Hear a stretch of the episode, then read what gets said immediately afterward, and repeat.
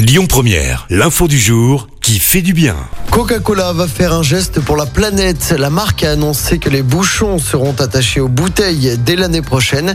Objectif éviter que ces bouchons ne se retrouvent dans la nature et faciliter ainsi leur collecte et leur recyclage. Le groupe a également annoncé que l'ensemble des bouteilles de 50 centilitres seront fabriquées à partir de plastique 100% recyclé et ce dès le mois d'avril prochain.